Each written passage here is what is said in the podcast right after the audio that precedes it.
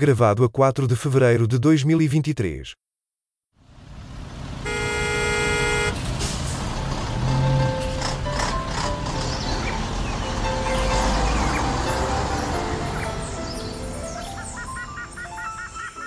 Triangulação do círculo.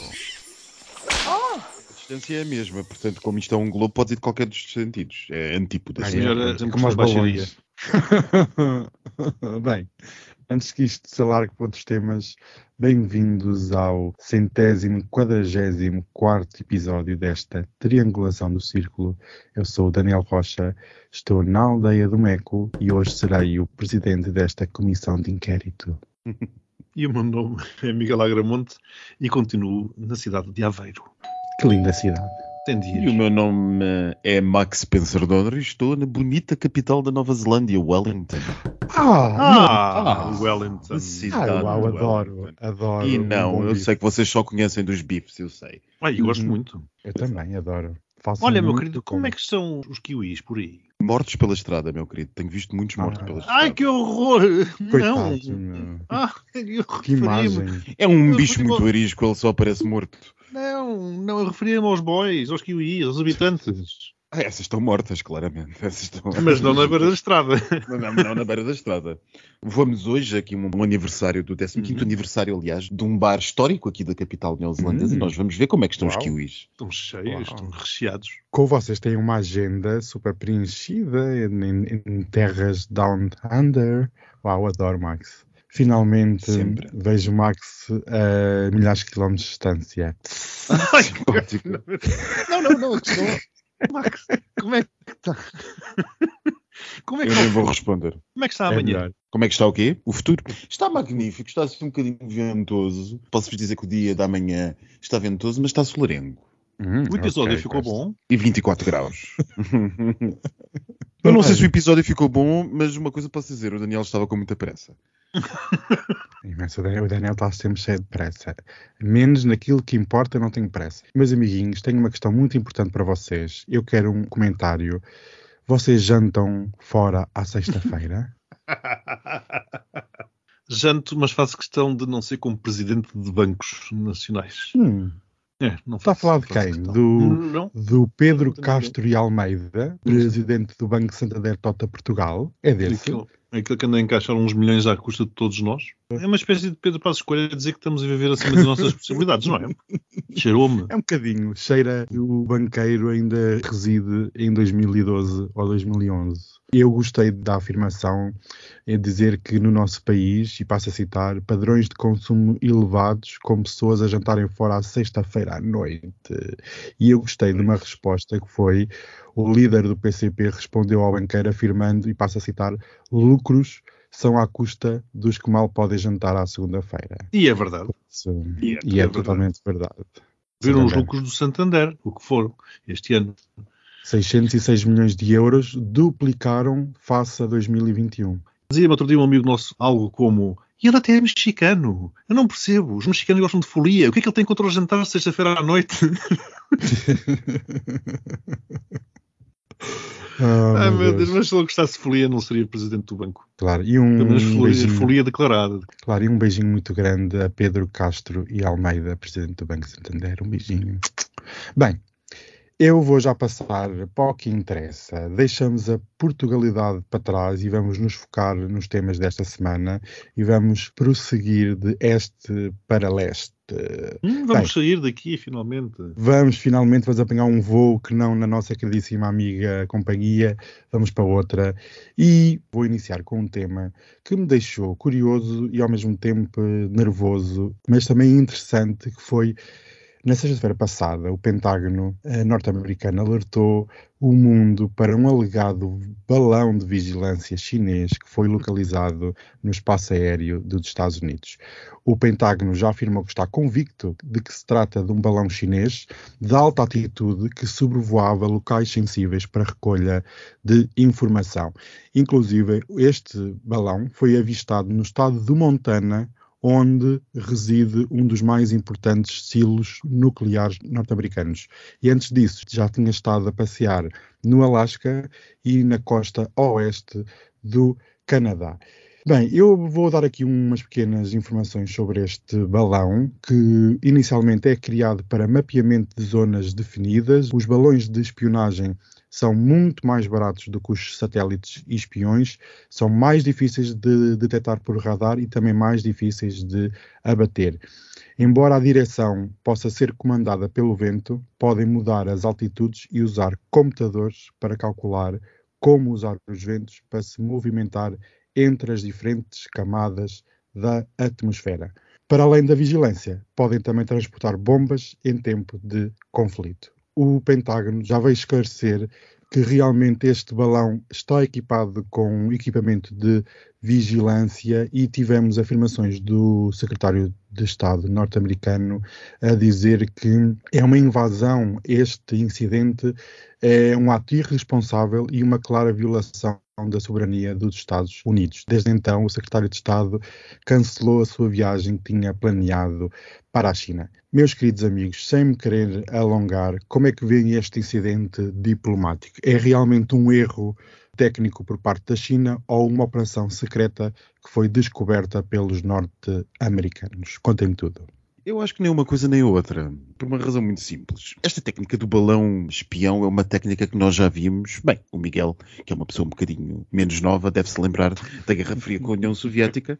E nós, durante essa fase, durante os anos 70 e 80, o que não faltava por aí eram balões, é uh, os balões espiões. Andava balão, balão por tudo que era sítio. E, portanto, isto é uma técnica até relativamente ultrapassada. O que nos leva a colocar uma outra pergunta, que é porquê é que os chineses fizeram isto? E os chineses fizeram isto provavelmente porque queriam dar nas vistas. O chinês não é um burro. Bom, enfim, o chinês, o sistema chinês pode ser tudo o que quiserem, mas não é burro. E, portanto, tem conhecimento tecnológico, tem capacidade científica, tem capacidade tecnológica. Aliás, a China não para de a ter. E, portanto, a China sabia muito bem o risco que corria ao lançar estes balões, pelos vistos. Pelo que a única conclusão que podemos tirar é que isto foi e para dar um sinal. Sim, em diplomacia e em geopolítica faz isto. Muito provavelmente um sinal que fosse justamente feito por quê e observado por quem? Pelos coitados dos indivíduos que estão cá embaixo a não sei quantos quilómetros a ver passar um balão que pelos vistos era do tamanho de três autocarros. E este sinal quer dizer alguma coisa, justamente porquê? Porque a China quis mostrar-se presente. O que talvez tenha acontecido no momento que ela não estava à espera foi justamente coincidir isto com a visita de Blinken e todos os recentes contactos que houve entre Washington e Pequim. Agora, qual é o sinal e porquê? Os analistas que procuram ver scratch the surface, passo o anglicismo, têm estado a falar das novas bases militares que foram recentemente anunciadas nas Filipinas. As Filipinas, como vós sabeis, faz parte do, do grupo de aliados dos Estados Unidos na Ásia anti-China.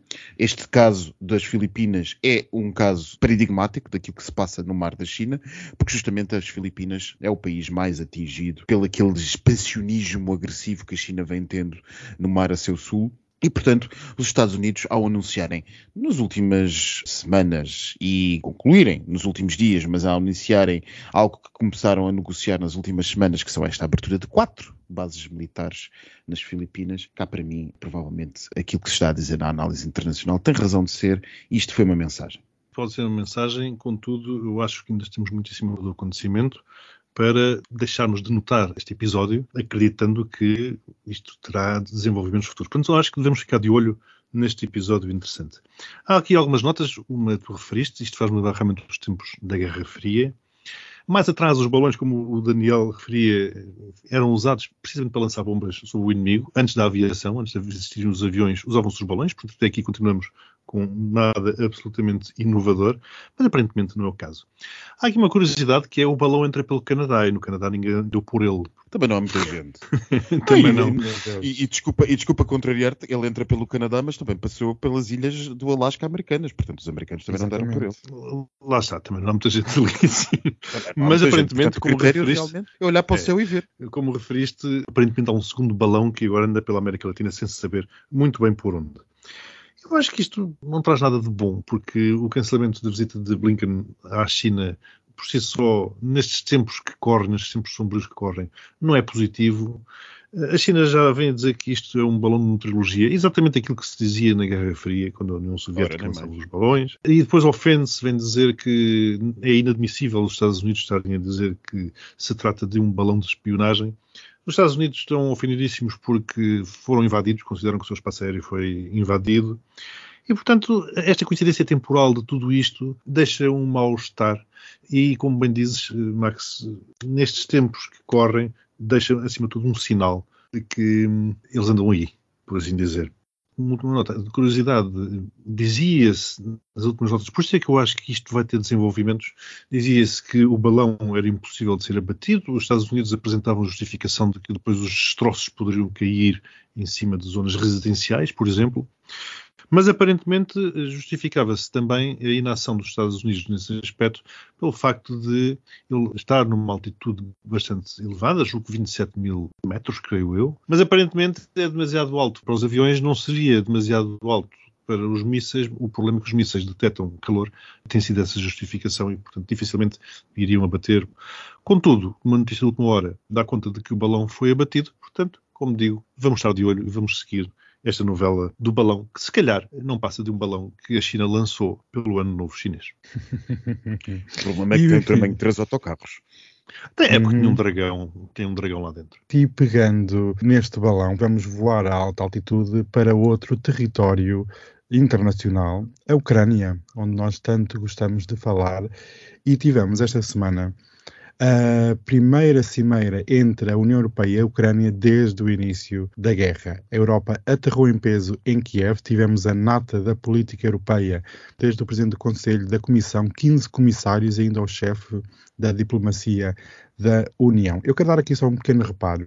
Eu estive a assistir aos vídeos da cimeira e em certos momentos o presidente ucraniano parecia não ter paciência para a pompa europeia. O homem tem uma guerra para liderar e os europeus estiveram a assinar bandeiras e a tirar fotografias. Eu vi um país sobre ameaça de armas nucleares e mísseis e os europeus foram para lá assinar bandeiras. Bem, mas recentrando, a cimeira iniciou com um belo ataque aéreo sobre Kiev, onde os europeus mais uma vez puderam criar conteúdo para usar na sua terra natal de quão corajosos são na Ucrânia. Mas pronto, a Presidente da Comissão chegou a Kiev carregada de pacotes de ajuda, mais um pacote de sanções, mais uma vez começa a cansar tanta sanção, parece que estamos num reality show, todas as semanas saem novas sanções e novos pacotes de ajuda militar e civil. Mas ficamos a saber que a Ucrânia subiu no índice de corrupção a nível mundial, sendo agora um país menos corrupto. E, segundo estes analistas, começa a ser curioso ver a recente purga contra a corrupção e momentos antes da chegada do poder europeu a Kiev. E eu digo que em política internacional não existem coincidências. Mas, meus amigos, foram vários os temas em discussão nas conversações entre os representantes ucranianos e a comitiva europeia e o presidente ucraniano afirmou que esperava alcançar a adesão à União Europeia entre 2025 e 2026. Meus queridos amigos, consideram que existe por parte da Comissão uma real intenção de adesão à Ucrânia ou consideram que Putin não vai tolerar esta adesão, este pé dentro da União Europeia e um pé fora? Como é que vocês veem esta aproximação da Ucrânia à União Europeia, à esfera de influência europeia? O que Putin vai tolerar ou não vai tolerar está um bocado ligado a toda esta guerra. Resta saber quem a vai ganhar ou como é que ela vai acabar para saber o que é que Putin vai tolerar ou não e, sobretudo, se Putin vai ser tolerado ou não no final desta guerra. E, portanto, não depende tanto de Putin, talvez dependa mais daquilo que os políticos ocidentais queiram fazer. E por falar em políticos ocidentais, talvez seja bom analisar aquilo que tu estás a perguntar, perceber quais são as decisões dentro da União Europeia, porque se é verdade que a Comissão Europeia, a mim parece-me, tem todo toda a vontade e todo o interesse, até porque nunca o europeísmo foi tão afirmado como depois da invasão da Ucrânia. Como dizia, se a Comissão Europeia tem todo o interesse em alargar-se à Ucrânia por interesses geopolíticos, mas também por interesses económicos, o grande celeiro da Europa, esse grande espaço que tantos poderes quiseram, a verdade é que na União Europeia nós temos duas sensibilidades. Nós temos, vá lá, vamos pôr assim, vamos colocar a sensibilidade do leste europeu, Aliás, três sensibilidades. Temos a, a, sensibilidade do leste europeu, que por eles a Ucrânia nem precisava de processo para entrar, e temos a sensibilidade do ocidente da União Europeia, que tem o seu apogeu em Macron e naquilo que eu chamo a estupidez de Macron. E que, por acaso, aqui não falamos muito disso em Portugal, é seguido de perto por alguns países como Portugal. Porque Macron tem dito, lembrem-se que no início da guerra, mesmo depois da Ucrânia ter sido dado o estatuto de candidato oficial à entrada da União Europeia, Macron veio dizer que isto era um processo para muitas décadas. 24 horas depois, eh, o nosso António Costa dizia que isto são coisas que demoram muitos anos e que não era, noutros, noutros, nas palavras, verosímil que fosse nos próximos tempos. Portanto, o Ocidente, a Europa Ocidental, tem dito que a Ucrânia, sim, sim, vai entrar, mas não tão depressa. O leste europeu tem feito a vida negra à Europa Ocidental, dizendo que a Ucrânia entra e entra já. Pelo caminho, há uns cínicos por aí que falam sobre o processo de adesão de outros países, que está à espera há muito tempo. Fala-se da Sérvia, como se a Sérvia pudesse, pelo menos no estado atual, entrar na União Europeia. Fala-se da Bósnia-Herzegovina, fala-se também da Albânia, fala-se do Montenegro e fala-se também daquele do outro país que ganhou o estatuto de candidato à União Europeia, a Moldávia. E resta saber se a Moldávia sobrevive ainda a Putin e se não sobreviver a Putin, o que é que os romenos farão. Dito isto, passando à parte da corrupção, o regime democrático ucraniano tem feito muito na sua luta contra a corrupção. É verdade que nos dias antes houve uma data de raids policiais antes da chegada da Comissão Europeia e da sua entourage a Kiev, houve uma, uma quantidade enorme de, de raids policiais e diriam, uma vez mais, os cínicos que este caso não é uma coincidência e que, portanto, foi propositadamente feito assim. E alguns até chegaram ao ponto de dizer que é uma coincidência propositada porque é falsa, ou seja, não está a ser combatida a corrupção. Mas eu diria que quando dos principais três financiadores da campanha de Zelensky e amigo pessoal do presidente é detido, na ordens do Ministério da Administração Interna, na sequência de um processo judicial, é levado para os calabouços da polícia criminal em Kiev, eu acho que dificilmente poderíamos ter melhor imagem a que o poder ucraniano está de facto empenhado na luta contra a corrupção. E pergunto-vos se isto seria possível, por exemplo, na Europa Ocidental. Pego aqui pela parte onde o Max estava, e o que eu me pergunto é, esses indicadores que estão eh, relativamente à corrupção, é se a corrupção aumentou ou se aquilo que aumentou é a sensação de corrupção. Porque muitas vezes os indicadores têm a ver com a sensação que as pessoas têm da corrupção do que realmente com a corrupção em si. A mesma coisa acontece em Portugal. Nós estamos a ver a criminalização de uma série de atos, portanto, há uma série de julgamentos, como temos vindo a falar nos últimos episódios, de pessoas eh, nomeadamente políticos, por questões de corrupção, e isso não quer dizer que a corrupção tenha aumentado. O que aumentou foi precisamente o combate à corrupção. Agora, o povo tem a sensação de que há muita corrupção porque ela está a vir ao de cima, porque os casos estão a vir ao de cima. Mas se eles não tivessem sido investigados, naturalmente que a sensação de corrupção manter-se-ia baixa. Portanto, esse é um detalhe que acho que era importante de ser esclarecido.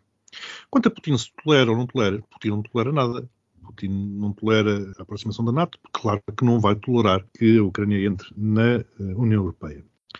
Quanto à ida da União Europeia a Kiev, foi uma peça de teatro, mais uma, enfim, pelo menos esta não foi invadida, não foi interrompida. Mas são necessárias as peças de teatro, não é? São necessárias as peças de teatro, Max, quando há algo mais a acrescentar, quando há algo mais a apresentar a sensação que me dá é que a União Europeia continua naquele vazio de que se apresenta lá, como dizia o Daniel, com as bandeiras todas e com toda a pompa de circunstância e depois anuncia mais uns dinheiros que realmente é, bem ou mal, é a única coisa que ela consegue anunciar e, claro, mais algumas sanções. Para mim, a questão fulcral é precisamente a entrada da Ucrânia na União Europeia. Eu não acredito que em dois anos um país, qualquer que ele seja, quanto mais não seja por questões burocráticas, consiga entrar na União Europeia. Mesmo que o país estivesse completamente pronto. Vamos ver, a Ucrânia está no meio de uma guerra. Como é que daqui a dois anos se pode acreditar que ela seja um membro efetivo da União Europeia? Como é que se preparam os dossiês? É irreal. E é precisamente esse teatro que me assusta, porque podem-se estar aqui a criar expectativas mas também não são ucraniano. décadas, como disse Macron. Não, é? não, sei, não sei, mas podem estar aqui a criar expectativas ao povo ucraniano que em dois anos, ou o que quer que seja, eles estarão na União Europeia e depois corremos o risco de as expectativas gorarem e, com isso, termos uma Turquia parte 2. Porque eu não sei até que ponto é que não interessará. Naturalmente, a Ucrânia é o celeiro da Europa, etc, etc. Mas, para alguns países da União Europeia, que têm os seus celeiros, e cujos celeiros poderão ser ameaçados pelo celeiro da Europa, poderá ser mais interessante uma Ucrânia como tampão, como é o caso da Turquia, do que membro da União Europeia. Agora, Nós, com a Turquia, vimos no que resultou. Vimos que em tempos tivemos uma Turquia mais pró-europeia e o gurar das expectativas levou a que aparecesse um Erdogan. Vamos ver o que esta brincadeira, porque neste momento é assim que eu leio a situação, vamos ver o que desta brincadeira pode resultar. Vamos ver se não resulta uma Turquia parte 2. Bem, se me permitires uma réplica, a questão Claro. da Turquia é uma questão que está muito associada à componente religiosa. Aliás, os processos de negociação da Turquia muito bem ia antes do 11 de setembro.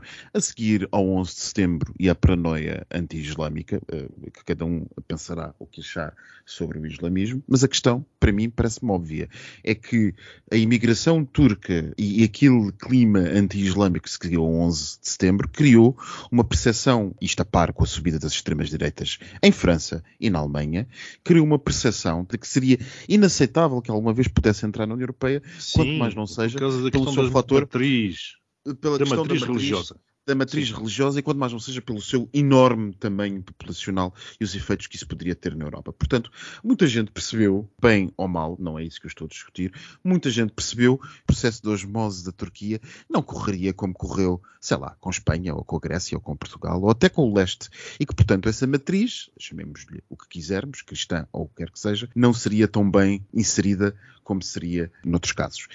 Eu não estava a comparar a Ucrânia com a Turquia em relação, naturalmente, à religião, etc. O que eu estou a Pois, dizer mas eu, eu é que a criação de expectativas, Eu- a criação de expectativas pode-nos gerar uma situação semelhante àquela que vivemos hoje na Turquia, que foi uma radicalização Pronto, contra mas a onde, Europa, eu, onde eu estava a querer chegar, independentemente das religiões.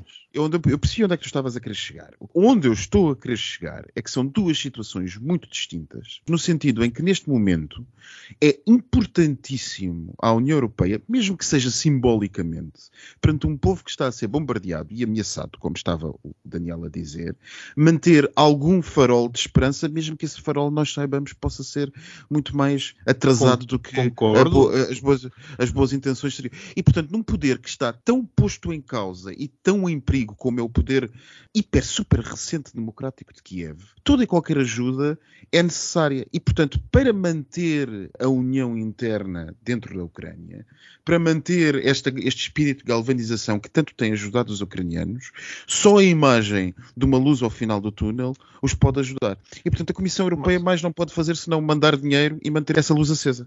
Mas eu concordo com isso e por isso é que eu classifiquei isto como um risco. O que eu disse foi que eu espero que não se gerem expectativas agora para depois segurarem no futuro, tal como fizemos com a Turquia. Porque esse é que é o risco. Eu concordo que a Ucrânia deve pertencer à União Europeia. O receio que eu tenho é que depois, por interesses geopolíticos de determinados países, e económicos também, se possam gurar as expectativas da Ucrânia, tal como fizemos com a Turquia, e isso leve a que tenhamos uma situação semelhante. Foi esse o paralelismo e é esse o risco que eu identifico. O único interesse que eu vejo geopolítico que podia estar eh, oposto à entrada da Ucrânia neste momento, justamente por aquilo que tu disseste, as suas políticas de celeiro, é a, a- a nossa A amiga França. França. A França, Exato. como sempre, a nossa amiga França. Claro. A nossa amiga Aliás, França. visto o que é que a PAC trouxe ao, ao- Exatamente. ao, ao nosso Alentejo, Exatamente. por exemplo. Mas também visto Já o que é que a PAC trouxe a Thatcher, não é? Um gigantesco cheque. Mas, Não sei, eh, vai falar com os Brexitas. Mas isto tudo leva-me também ao terceiro ponto que eu há bocado me esqueci, porque eu há bocado só pus dois polos, disse que eram três e só falei de dois. Falta um terceiro polo aqui, que é o polo que não faz nada, que é o polo alemão. E esse pode fazer cair a balança para um lado ou para o outro. Como viste, hoje saíram umas estatísticas ou umas sondagens em que 50% dos alemães estão contra o review dos tanques, os famosos Leopard 2. Exatamente. Portanto, vamos ver. O Scholz tem ali um, um. Até que ponto seremos todos Ucrânia, como o Miguel e o Max já aqui disseram várias vezes neste podcast. Mas como não há só misérias na Ucrânia, também há misérias no Médio Oriente. E há preocupações gigantes com a agenda geopolítica sobre o programa Até nuclear. o presidente do Santander à miséria em tudo o que é sítio. Não, o Daniel, o Daniel é assim, mas ele depois, então, há o Pedro, que é um amigo nosso, que ainda consegue ser pior do que ele. Ai, E sim, o Daniel, não- o Daniel só, só perde para o Pedro. Nesta- só, nesta- só, só. Desculpa, Daniela, tinha a fazer este comentário. Faça todos os comentários que quiser. Você é livre Este tema que estava aqui a referir, o programa nuclear iraniano, trata-se de um dos temas que mais esforços diplomáticos exigiu nas últimas décadas. E recentemente, fontes não oficiais começaram a afirmar que o Irão começou a produzir urânio enriquecido a 60%, bem acima do nível limite de 3,67 estabelecido pelo Acordo Internacional de 2015, que entretanto foi rasgado pelo anterior presidente norte-americano Donald Trump em 2018. A Casa Branca expressa profundas preocupações sobre o avanço do programa nuclear iraniano, mas sem confirmar se existe realmente um grande aumento do enriquecimento do urânio. E eu queria aqui dizer uma coisa que é, pode não ser coincidência, mas eu aqui já disse neste episódio que em política internacional não existem coincidências. Antes de mais, eu tenho a dizer, para quem esteve desatento, no final da outra semana, início desta, tivemos um suposto ataque a vários pontos no Irão. Apenas um foi confirmado a uma fábrica dentro de um complexo militar. Pode ser coincidência ou não, cada um depois é que faz a sua apreciação. Uma semana antes de ter acontecido este ataque, houve uma cimeira de chefe das secretas dos Estados Unidos e de Israel. O diretor da CIA esteve reunido em Jerusalém com o chefe da Mossad. Oficialmente, o assunto geral foi a estabilização da região e volto a repetir, como estava a dizer aqui há segundos atrás, em política internacional não existem coincidências. A reação do ataque de Teherão foi discreta, para mim demasiado discreta, tentando minimizar os danos do ataque e dizer que nada se passou e apenas foi um, quando várias fontes relatam outros pontos atacados. Meus queridos amigos, isto é um ponto de não retorno. Este ataque, que pode ter vindo dos Estados Unidos, de Israel ou de outro qualquer país, é um ponto de não retorno e consideram que, esta, que há aqui uma ligação entre a guerra na Ucrânia e este ataque, porque foi confirmado por ambas as partes que uma das fábricas atacadas produzia drones que são depois enviados para a Rússia para atacar a Ucrânia. Como é que vocês veem este jogo de interesses no Médio Oriente? Está tudo interligado, Daniel, porque queremos que não, hoje em dia, com a globalização que temos, é impossível nós não termos as coisas interligadas, seja economicamente, seja militarmente. E também, nestas circunstâncias, dificilmente não acredito em coincidências, e portanto, alguma coisa haverá. Também eu estranho aquele silêncio e aquela ausência de comentários e aquela relativização do incidente em Teherão, parece que até aos próprios iranianos, para eles não contou muito. O problema nuclear do Irão é claramente um risco. Já que estávamos a falar de riscos no, no tema anterior, trago a questão do risco para aqui. E, por outro lado, temos uma situação que é a situação de Israel, que radicalizou o seu posicionamento face à recente vitória da extremíssima direita naquele país, e, portanto, Israel não está para brincadeira. Já por várias vezes ameaçou destruir o programa nuclear iraniano e qualquer oportunidade que possa vir a ter, com certeza que a aproveitará. Eu acho que é este ponto que nos trazem os fundamentalismos religiosos. Eu insisto sempre, recordemos-nos que o Irão foi um dia a Pérsia e façamos uma viagem no tempo para ver o que era a Pérsia e o que é atualmente o Irão. Mas também acho que é tempo de nós começarmos a retirar da equação a questão do muçulmano ser terrorista. Isto muitas vezes enviesa a análise e se olharmos para as coisas sem este preconceito, vemos se calhar a realidade de uma outra forma. Nós, inclusive, podemos dizer que no tempo da Inquisição a Igreja Católica também foi terrorista. Hoje em dia também temos o terrorismo social que a Igreja Evangélica faz. Portanto, a questão aqui é sempre o, o fundamentalismo, como eu comecei por dizer. E esse fundamentalismo pode ser tanto na religião como na política. Vejo os exemplos do fascismo ou do comunismo no século XX. Agora, a questão do problema no Irão é que mistura os dois fundamentalismos, o religioso com o fundamentalismo político, ou do Estado.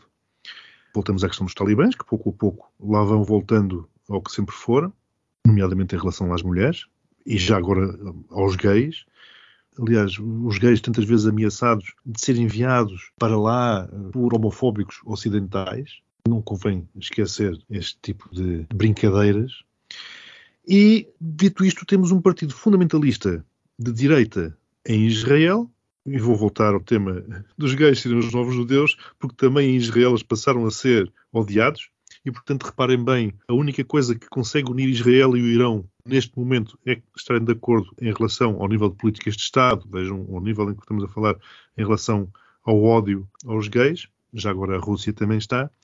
E esse, para mim, é que é o grande risco. Nós temos neste momento dois Estados nucleares. Enfim, Israel não é uh, declaradamente, mas dificilmente o não será, com ódios entre si, com promessas de vinganças entre si, com alinhamentos díspares e vejamos o que poderá acontecer na Ucrânia e logo veremos também como todas estas peças no tabuleiro se irão posicionar política internacional em pleno século XXI está muito complicada de acompanhar, eh, sobretudo para quem não faça disso profissão ou não faça disso o seu hobby, porque a coisa está verdadeiramente complexa.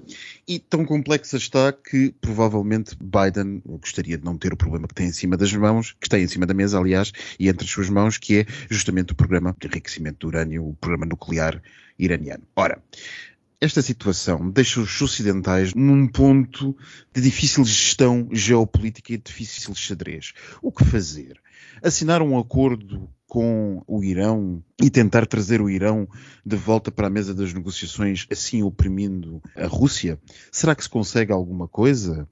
E por outro lado, o que fazer com o governo de extrema-direita israelita que neste momento anda? O senhor Benjamin Netanyahu andava por Europa nestes dias a promover a necessidade de aumentar as sanções europeias contra o Irão e colocar a Guarda Revolucionária do Irão, que sim, não é flor que se cheire, na lista de sanções europeias. Ora, eu começo a acreditar que aquilo que se passou no Irão foi de facto obra dos nossos amigos da Mossad, nossos amigos aqui entre aspas, pegaram de si e resolveram lançar uma, lá está, aquilo que estávamos a falar sobre os chineses, uma mensagem a Teherão. E a mensagem que me quiseram mandar a Teherão foi que, quando quisessem, podiam destruir o que quisessem.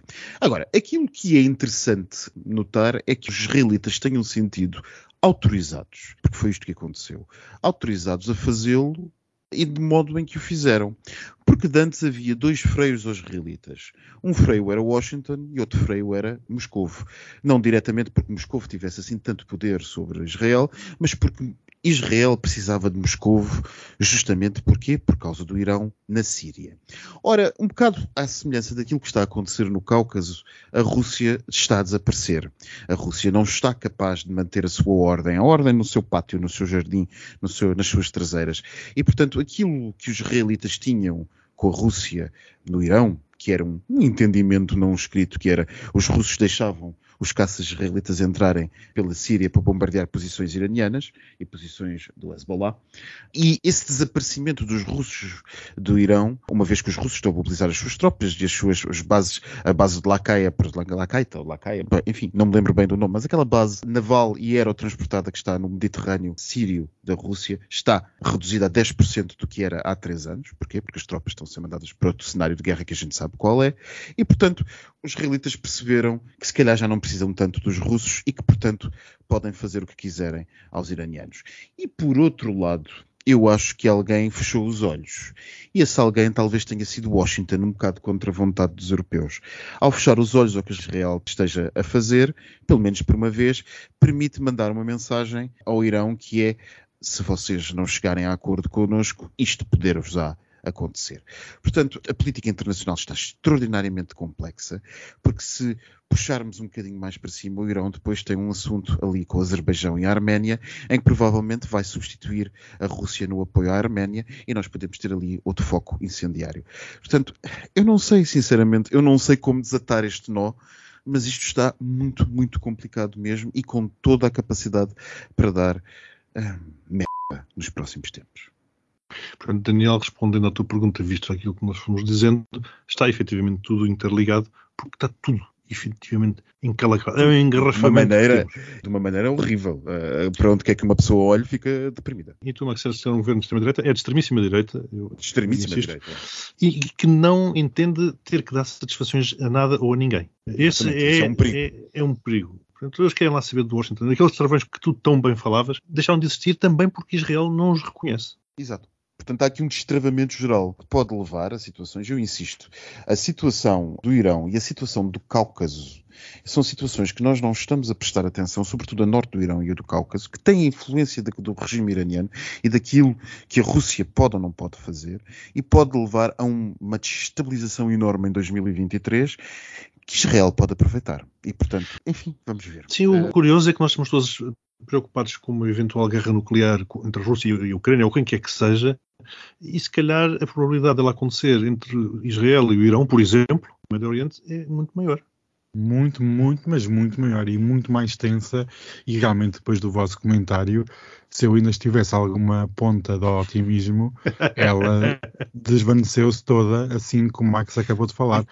Queres piorar realmente... a coisa? Então, imagina que Israel inicia uma guerra de larga escala contra o Irão e para que lado é que os xiitas e sunitas vão cair quando se confrontarem com a situação de judeus a atacar islâmicos, ainda que xiitas? Vamos lá ver o que é que acontece. Pois, e ainda a China lançou um ataque a Taiwan, aproveitando tudo isto. Washington fica com não sei quantas frentes em aberto. Enfim. Exatamente. E nós ficamos no lixo. E só que um pequeno pormenor que o primeiro-ministro israelita afirmou há poucas horas que estaria disposto a enviar armamento para a Ucrânia, Exatamente. inclusive mísseis dos Iron Dome. Portanto, há aqui um escalar óbvio, de novas alianças. Óbvio. Não é só os não. tanques, quem, quem os o governo, o governo, o governo na direita israelita sabe o que é que está a fazer? Está a fazer um brilhantíssimo jogo geopolítico. E o brilhantíssimo jogo geopolítico que está a fazer, está a fazê-lo justamente modéstia à parte por causa disso, porque a Rússia desapareceu. A Rússia desapareceu do xadrez geopolítico do Cáucaso e do Médio Oriente. E, portanto, Israel diz agora: vocês querem o meu apoio? Vocês querem realmente que eu ajude a Ucrânia? Eu dou-vos tudo o que vocês quiserem. Mas vocês deixam, têm que me deixar tratar do Irão. Deixando de tratar do Irão, aqui no Ocidente a malta está dividida. Está dividida entre os europeus que querem cautela com o Irão e os americanos que estão a pensar: bom, isto se calhar até dava jeito para acabar de vez com o apoio do Irão à Rússia. E pelo outro lado, quem espreita? A China. Claro. Sim, sim, sim. Mas como este episódio já vai longo e não podemos viver só de miséria, miséria intelectual, física e financeira, Vamos para o nosso tema LGBT da semana e ficamos a saber que na quarta-feira o Parlamento finlandês aprovou a nova lei trans por 113 votos a favor e 69 contra, sendo a principal novidade desta nova lei o fim dos obstáculos burocráticos e legais em torno do processo de mudança de género que Neste momento, com esta nova lei, passa a ser necessário uma declaração sobre a nova identidade sexual através de um pedido por escrito, enquanto na antiga lei exigiam avaliação psiquiátrica e um longo processo médico. Meus queridos amigos, comentários sobre a nova lei trans da Finlândia. Duas palavras, parabéns, Finlândia.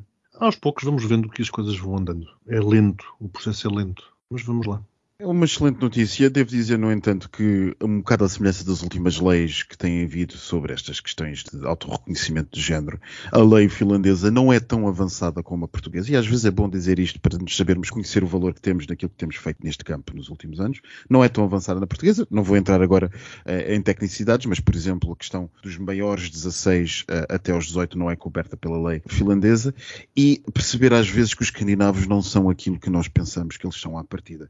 A Finlândia, até à semana passada, exigia que para que um indivíduo quisesse mudar de sexo, ele fosse medicamente infértil. Portanto, se a pessoa não era naturalmente infértil, vocês estão a perceber o que, é que isto quer dizer. Uhum, a violência, o que é que isto quer dizer. E agora que vem os Jogos Olímpicos aí, aliás, há aquela pressão da Ucrânia que não quer que a Rússia participe. Sabemos bem o que, é que acontece aos atletas trans. Mas pronto, não vamos entrar por aqui, que senão o episódio nunca mais termina. Sim, exatamente. E nós temos outros temas para debater, não é, gente? O postigo de Daniel. Bem, gente, já basta de miséria mundial. Vamos falar de coisas que interessam. Ai, Vamos quero. uma repetente neste postigo. Quem é? Quem é? Quem é a nossa queridíssima Beyoncé? Aquela, que agora lançou aquela coisa do cavalo? Tem, não tem um cavalo? É essa? é um cavalo mecânico. Exato, Você eu vi, eu vi qualquer é... coisa. Desculpa. Não sou gay, já sei, não sou gay, pronto. Não, você não é atualizada, não, não é gay, não é bi, não é hétero, não é nada. É isto, Miguel? Você tinha que saber que só Dona Beyoncé lançou um CD que é o Renascimento, onde Exato, ela apareceu. Renaissance, Renaissance. Exatamente. Eu uso português que eu não sou inglês, que eu não Pronto. sou assim culta. E ela então apareceu num cavalo mecânico uh, numa edição da Vogue super famosa. Mas digam-me uma coisa: não bastava a Beyoncé ter recebido 24 milhões de dólares para atuar uma hora no Dubai, onde não pôde cantar os hits deste último álbum, Renascimento, pois o álbum tinha sido dedicado ao seu tio homossexuali, portanto não deu. Mas como é que só a Dona Beyoncé brindou o mundo? Com uma tour mundial. Uhum. Vocês sabiam? Sim. Vocês vão. Ah, e o Max está lá, não sei. É, onde... Vai, acusa-o, acusa-o agora Sabe- também de um ser humano. Você não é. Você não é culta. O Max não é culto. Quer dizer, ó Max, desculpa. Lá, Max, nós você- estamos a vir aqui para o postigo para sermos humilhados e ofendidos. Isto, isto, isto, eu pagamos. Eu Isto, eu não estou a perceber muito bem esta E nem, coisa. um- e nem uma bebida. E nem uma bebida. Como sempre. Como sempre. Não, não, que isto estamos mal de, de inflação, mas vocês humilham, vocês estão sempre a humilhar na praça pública e eu aproveito este postigo para tirar lama para cima de vocês. Mas então diga uma coisa, vão ou não vão Eu não. à World Tour? Não, eu não. Eu não. Bem, eu vou, ou ia, estava eu a pesquisar os bilhetes e reparei numa coisa estranha. Hum. Que dizia Tour Mundial. Tour Mundial, e eu fui a ver. É e só, só, é só no hemisfério norte, não bilhetes. é? É nos Estados Unidos e há alguns países europeus, que nem são todos, são países 6 ou 7. Eu digo dúzia. que coisa Eu que era só no confuso. hemisfério norte. Pois é, o Eu Max fiquei coitado, não confuso. consegue ir. Não consegue ir agora, como o Max foi de malas e bagagens para a Nova Pois é. Zelândia, para seja onde lá for. É E eu isso. penso, para além de lucrar com regimes opressivos, apresenta o mundo como uma pequena esfera. Onde é que a Beyoncé está a viver? não, então para isso não diz só, eu vou, eu vou fazer uma tour. Não diz Nós já perdemos os mun- comunistas, nós mundial. já perdemos a malta direita, nós já perdemos toda a gente neste podcast e agora vamos perder os fãs. Mas vamos recuperar o pessoal da Iniciativa Liberal, que eu quero lhes dar um beijinho muito grande por terem acabado com aquela palhaçada das portagens. Pronto. Hum, não sei uau, nada, contem-me que eu não sei também nada, não. estou fora. Aquilo das multas que iam para a AT Ai, para cobrar. foi. Ah, sim, sim, sim, é sim, verdade. é Sim, verdade. sim, o abuso, é- o abuso do Estado. Eu estou uma vez mais completamente de acordo com a iniciativa liberal. A cobrança, beijinhos. a cobrança de dívidas fiscais assim é absolutamente insuportável. Beijinhos, beijinhos. Beijinhos e para a semana vamos ter um tema muito interessante que é o novo amante da Rainha Sofia de Espanha. Hum, Ai, é vou sim senhor, é verdade. Meu Deus. Beijinhos para a semana. Olha, Beijinhos. Max, beijinhos meus aos kiwis.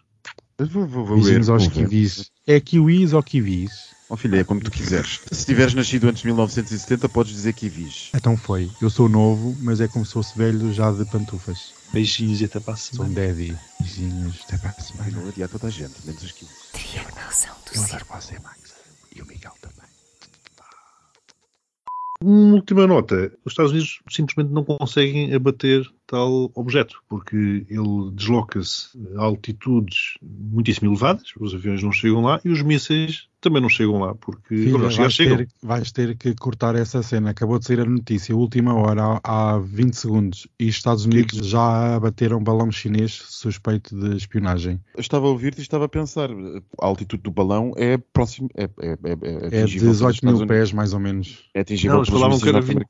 Eles mas o problema da detecção dos mísseis é que não detectam, ou melhor, detectam calor e o balão não o tem.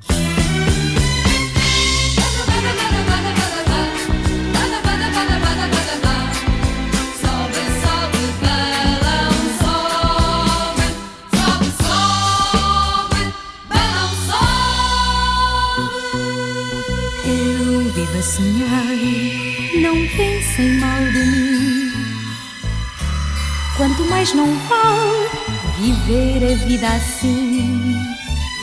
Nas asas do sonho é bom andar sem norte. Não preciso vistos, nem uso passaporte. Não tenho limites, parar não é comigo.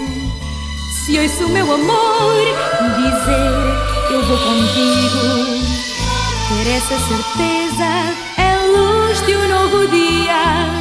Vai, meu balão doiro, envolto em fantasia. Sobe, sobe, balão sobe. Vai pedir àquela estrela que me deixe